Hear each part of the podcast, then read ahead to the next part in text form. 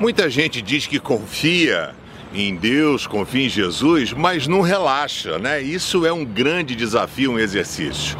Quando Lázaro, amigo de Jesus, estava passando mal, muito mal, suas irmãs Marta e Maria mandaram chamar Jesus. Foram chamar Jesus, ele falou: avise-os que essa doença não é para a morte, mas essa doença é para que é, Deus seja glorificado. Bom, o cara saiu, foi embora, era um dia de viagem, voltou. Quando chega lá, Lázaro estava morto. E ninguém conseguiu enxergar com os olhos da fé aquilo que Jesus estava planejando. A mesma coisa acontece na nossa vida.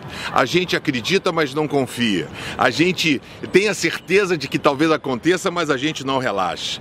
E Jesus, quando Passam-se quatro dias e ele está voltando ali para onde estava Lázaro, já morto, passado quatro dias, e todo mundo reclamando com ele. Marta, Maria, ah, se o senhor tivesse aqui, meu irmão não teria morrido. E Jesus, em João 11, 40, diz: Eu não lhe disse que se você crer, você verá a revelação do poder glorioso de Deus?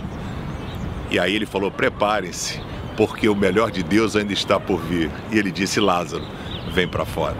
Não precisamos confiar que a nossa vida foge do nosso controle, mas ela não foge do controle de Deus. Se inscreve no canal Pense, dá um joinha e compartilhe com seus amigos.